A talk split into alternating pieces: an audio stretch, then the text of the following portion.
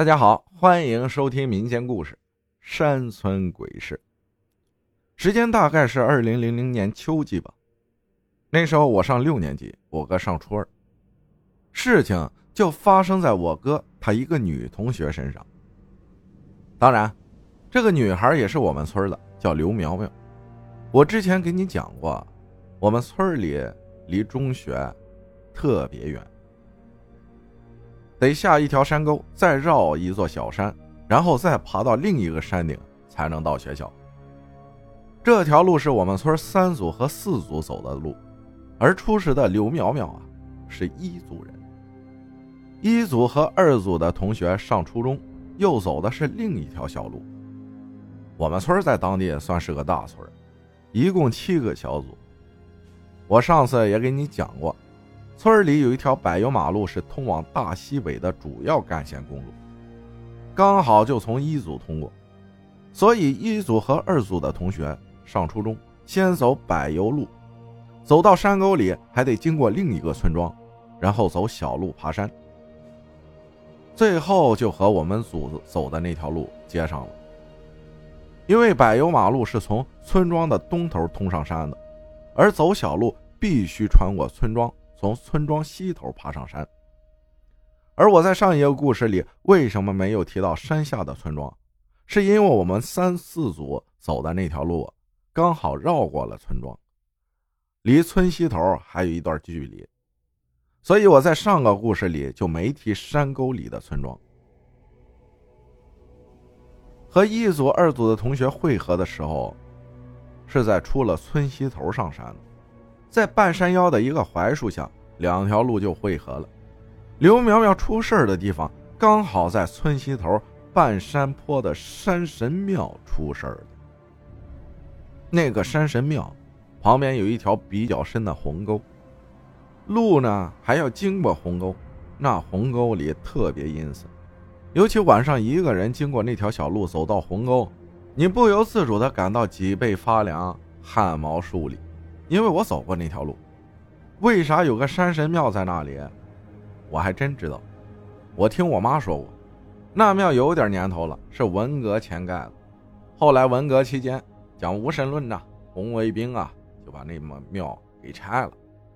我妈说当时拆了不止一座庙，方圆十几个村庄的庙都给拆了。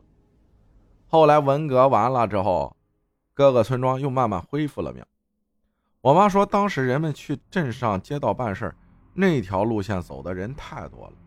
可是走夜路的人都说那个地方比较邪门，有的人会碰到一些脏东西，什么牛鬼蛇神呐，说什么的都有。然后李家村，李家村全名李家愣村，就是山下的村庄，商量着把山神庙又盖起来了，说是压压那条鸿沟的阴气。当然。后来盖庙的时候还没有我呢，而且站在山神庙门口，刚好能看到对面我们三四组下山走的那条绕过小山的路。说到这儿呢，我得说说我在庙门口看到对面山路上的诡异情况。那也是秋季，我那时候最多也就十岁。九几年，我跟着我爸去了趟我姥姥家，我姥姥家离我家那比离中学还远。得二十多公里吧，在最深的大山里，而且不通车，全部都是山路。我记得小时候跟着爸爸早上出去了，到了姥姥家都下午三点多了。当时也不知道爸爸去姥姥家做什么，待了两个多小时就往回走。回来走到李家村山神庙门口，爸爸看我实在走不动了，说歇一会儿，快到家了。我爸掏出他没有表链子的电子手表，看了一眼，说已经凌晨十二点了。当时我年龄小，也不知道害怕。晚上呢，也没月亮，也没手电。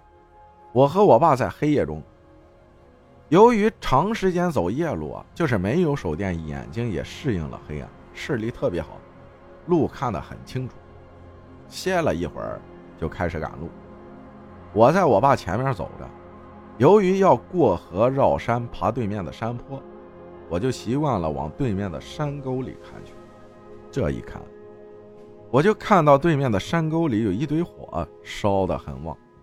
我就问我爸：“怎么这么晚了？咱们对面山沟的路上有一堆火呢。”我爸看了看，然后就跟我说：“可能是有人熏湍。湍呢是一种野生动物，在农村的山里啊经常出现。他主要祸害农民的庄稼，尤其是秋季玉米成熟，他最爱吃了。当时我也就信了，但是我爸带着我，那晚没走那条路，而是绕到另一条小路回家了。第二天，我叫着村里的小伙伴去那条沟里摘柿子。”因为那沟里柿子树也很多，也没人管。每年秋季了，我们村的孩子都去那山沟里摘柿子。到了山沟里，我记得昨晚回来时，在对面山神庙看见这边火堆的事我就在那儿找火烧过的痕迹。结果把那片路转遍了，也没找到火烧的痕迹。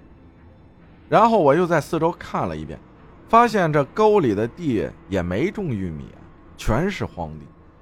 因为山里人种地分为阴坡和阳坡，阳坡的地儿啊，太阳晒的时间长，长的庄稼好；阴坡太阳晒的时间短，有的地早上能晒，有的是中午能晒一会儿太阳，有的是常年都晒不上太阳。所以村里人把一些阴坡的地给荒废了，因为长不出好庄稼。我们走的这条山沟就属于阴坡，常年山底的地儿啊，见不到阳光，冬天下雪了。这条沟只要下了雪，一个冬季都别想化。到来年开春积雪才能慢慢化开。所以后来我就想，那天晚上我看到的应该是什么脏东西。我爸呢，才带着我绕路了。不好意思，话题扯得有点远了，但是是我经历过的。书归正传，咱们说刘苗苗。我哥他们那时上初中二年级了，应该是星期三，因为都是住校，那时候条件差。上学都自己带干粮，经常有人带的干粮在星期三就吃完了，所以星期三晚上经常有同学请假回家。星期三下午，刘苗苗就说晚上回家带点吃的东西回来，然后就约了我们同村二组的两个男同学，因为她一个女孩晚上也不敢走夜路。初二和初一只有两节晚自习，初三是三节晚自习。他约好的两个男生，一个是初三的同学，叫周伟峰，他学习不怎么好，但是画画那在全校他敢说第二，没人敢说第一。刚好周伟峰在第三节晚自习上要画一幅山水画，等第三节课下了，他还没完成，然后刘苗苗就和另一个同学周斌一起等他，等画完了都快十一点了，他们就收拾东西赶快回家，因为回家的时候。开始也是下坡路段，走得快，十一点半左右就走到了山神庙旁边的鸿沟了。他们三个是一边走一边还聊着天呢。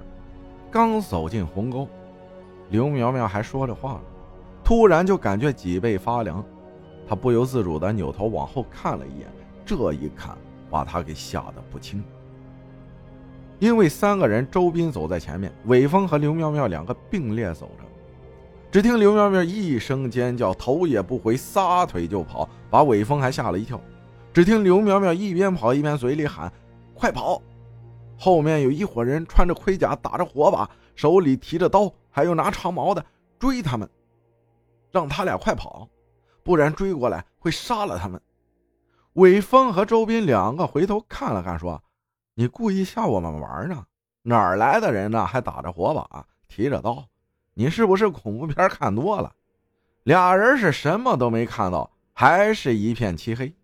可刘苗苗她看到了那些人，好像是冲着自己来的，吓得是一边跑一边哭喊：“不要冲我来，不要杀我！”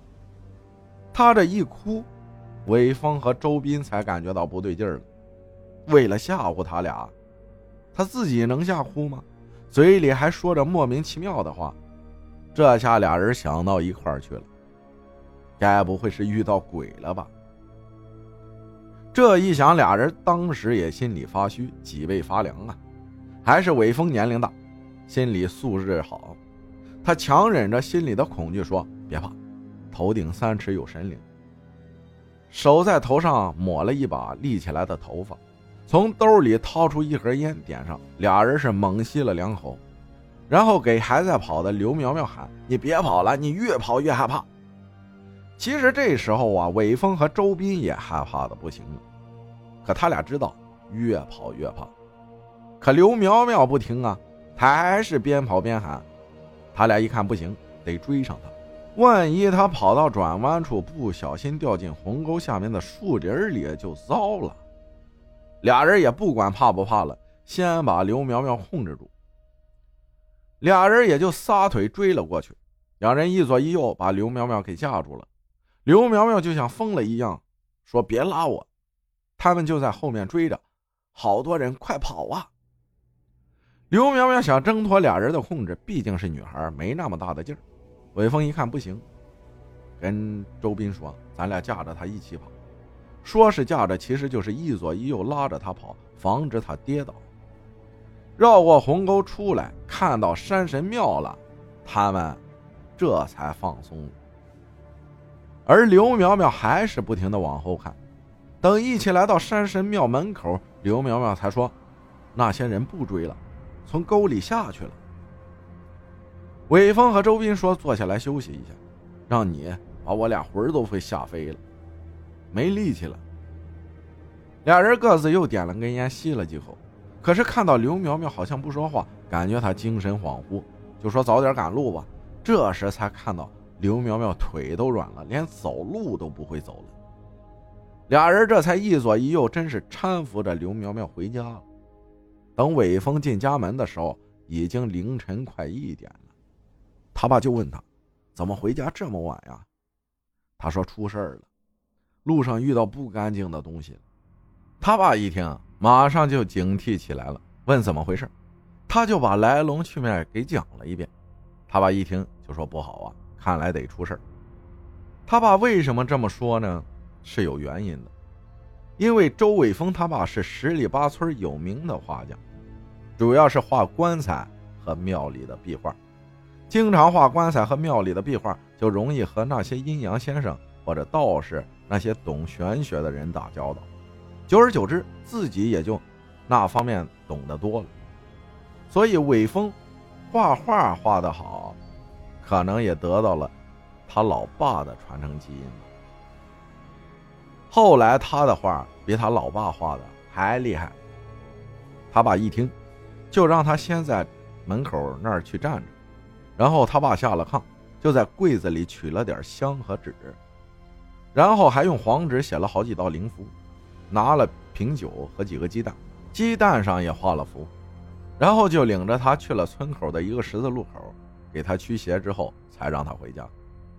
他就问他爸：“那周斌和刘苗苗怎么办呀？”他爸想了想说：“你们这次遇到的不是一般的，一般人遇到一个都会倒霉好长时间，或者生病好长时间。而你们碰到的一群，听你描述的情况，不是古代战场，就是被杀的强盗或者马贼，因为那些人死了之后没人收尸。”所以怨气就会留在那个地方不走，而你们今晚碰到能安全回来，也和你俩年轻气盛、童子身、阳气旺盛有关。那女孩也托你俩人的福安全回来了。他人是被你俩带回来的，不敢保证她不会出事没猜错的话，那女孩这几天应该来例假了。伟峰说：“这我哪知道啊？”伟峰又问他吧。这和女人来例假有关系吗？他爸说有，因为女人本来就属阴，她又刚好来例假，身体虚就更阴了。再加上你们要经过那条鸿沟，本来白天没人都比较阴森，再加上晚上十点到第二天凌晨四点那地方是阴气最旺盛的时候，你们俩阳气旺，经过肯定能抵挡那阴气，而刘苗苗。他是一个月之中阴气最重、阳气最薄弱的时候，所以那些脏东西就会盯上他，他就被那些东西追着跑。幸亏你俩一左一右护住了他，他才能平安度过。如果没你俩，我估计今晚他得把命丢那儿。韦峰吓得说：“有你说的那么恐怖吗？”他爸说：“虽然都平安回来了，但不敢保证女孩就真没事了。”过了明天再说吧。那周斌会不会有事啊？他问题应该不大，一切明天就知道了。